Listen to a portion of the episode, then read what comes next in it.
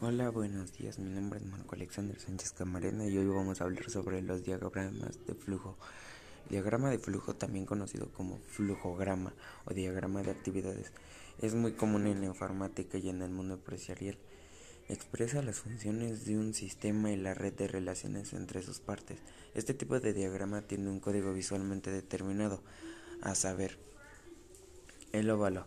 Tiene por función abrir o cerrar el diagrama rectángulo, representar la actividad, rombo, representar un proceso de decisiones o forma de pregunta, círculo, representa conexiones y enlaces, triángulo boca arriba representa un archivo temporal, triángulo boca abajo representa un archivo definido.